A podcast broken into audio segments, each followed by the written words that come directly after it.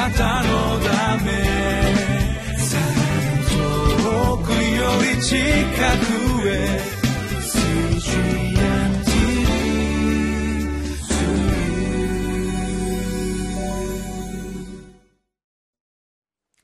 皆さんお元気でしょうか？ホライズンコミュニティチャペルの塩島です。今日のタイトルは悪人を裁かれる主が生徒の望みです。聖書箇所はナホム書2章1節から9節になります。2017年11月18日の御言葉。耳を傾けてまいりましょ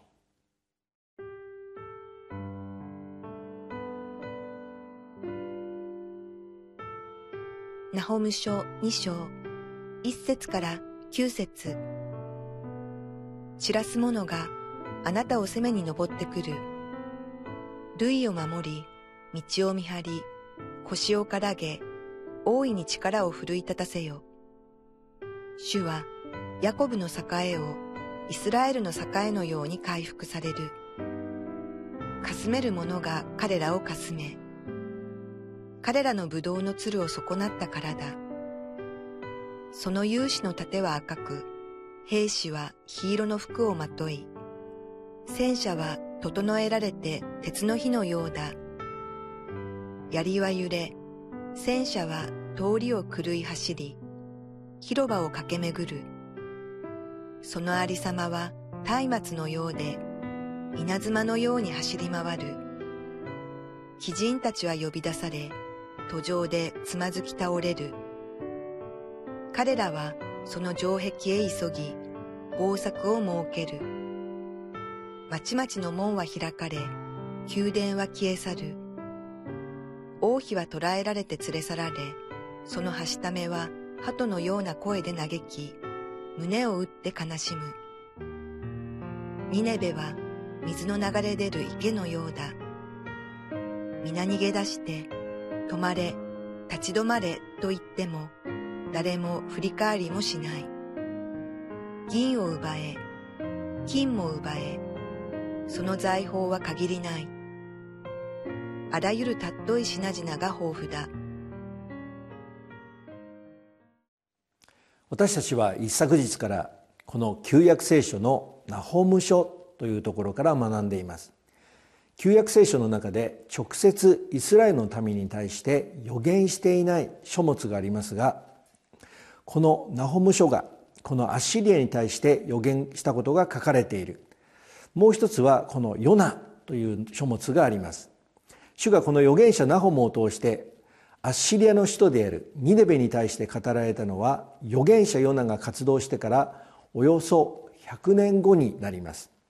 それは主が預言者ヨナを通してニネベの人々が悔い改めた罪を再び犯していたからなのです。そのことを主は預言者ナホムを通してこのように語られました。ナホム書一章の一節二節。ニネベに対する宣告エルコ主人ナホムの幻の書書。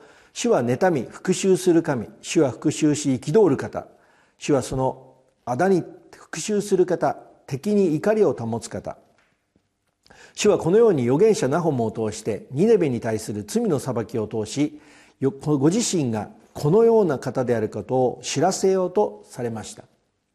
では主はどのようにしてこのニネベの罪に対する裁きをもたらすのでしょうか。ナホム書の2章の一節。散らす者があなたを攻め攻めに登ってくる。類を守り道を見張り腰をからげ大いに力を奮い立たせよと。主がこのニネベに対する裁きをもたらすために用いられるのがこの散らす者と言われたバビロンとメディアの連合軍です。しかしそれまでは彼らが戦いのために敵が侵入してこないように築いた類や見張っていた道がこの散らすものである。バビロンによって何の役にも立たないことを知るのです。しかしそれは何のためでしょう？ナホム書の2章の2節。主はヤコブの境をイスラエルの境のように回復される。かすめる者が彼らをかすめ彼らのブドウの鶴を損なったからだ。それは主がご自分の民であるユダの栄光がイスラエルの栄光のように回復されるためでした。なぜなら主にある彼らの立場と特権を脅かしていたのがアッシリアであるそれゆえ主が彼らに与えた立場と特権を回復するためにはこのアッシリアによるくびきを打ち壊すことが重要であったからです。そしてこのアッシリアのくびきを打ち壊すことこそ主が使わされた預言者ナホムという名前の通り主の慰めをユダにもたらすのです。では主はどのようにしてアッシリアに対する裁きをもたらしアッシリアのくびきを打ち壊されるのでしょうか。ナホム書2章の3節4節。その勇士の盾は赤く兵士は黄色の服をまとい戦車は整えられて鉄の火のようだ。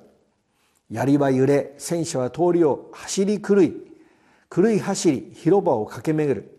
そのありさまは松明のようで稲妻のように走り回る。預言者ナホムはこのようにアッシリアを攻めてくる軍隊を見たのです。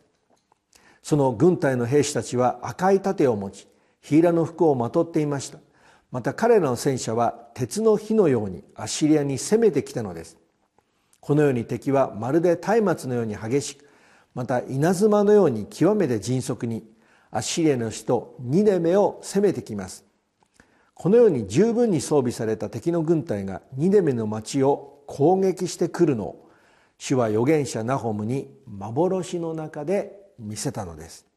ではこのように敵に攻撃されたニデメの人々は一体どうするのでしょうか。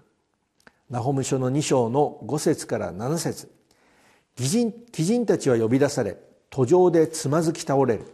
彼らはその城壁へ急ぎ防策を設ける。町々の門は開かれ宮殿は消え去る王妃は捕らえられて連れ去られそのはしためは鳩のような声で嘆き胸を打って悲しむ。それまでアシリアの王宮の城壁の中で安逸に過ごしていた貴人たちはこのように敵が攻めてきたために兵士として駆り出されてしまうことになります。しかし戦闘に慣れていない彼らは途中でつまずき倒れてしまうのです。彼らはそれまで自分たちを守っていた城壁を守ろうと城壁に急いで行き防策を設けようとします。しかしこのような敵の攻撃に対して町々の門はまんまと敵に開かれてしまいついにその宮殿は消え去る運命になってしまったのです。約200年間続いたアッシリア帝国はついに滅んでしまったのです。キリストの実際の弟であってヤコブはこのようにヤコブの手紙の中でこう書いています。ヤコブの手紙の5章の5節。あなた方は地上で贅沢に暮らし快楽にふけり殺される日にあたって自分の心を太らせました。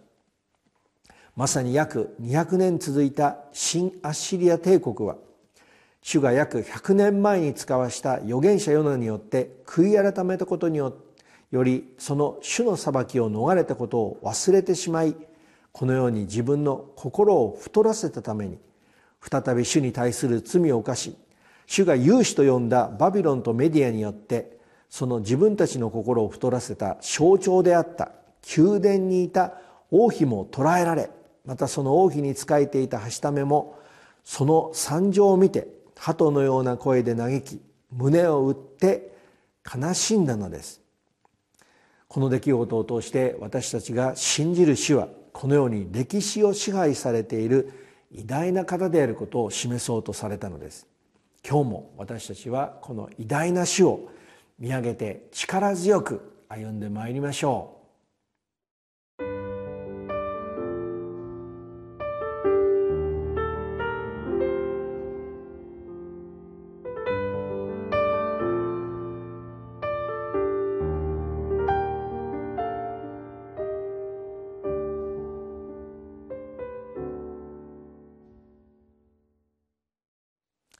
主が預言者ナホムを通してアッシリアの首都であるニデベの破壊を予言したのですがそのニデベはどのように破壊されるのでしょうか？ナホム書の2章の8節9節です。ニデベは水の流れ出る池のようだ皆逃げ出して止まれ立ち止まれと言っても誰も振り返りもしない。銀を奪え金も奪えその財宝は限りない。あらゆる尊い品々が豊富だ。アッシリアの首都であったニネベはチグリス川の東岸にあったので町の城壁の周囲には堀が巡らされていました。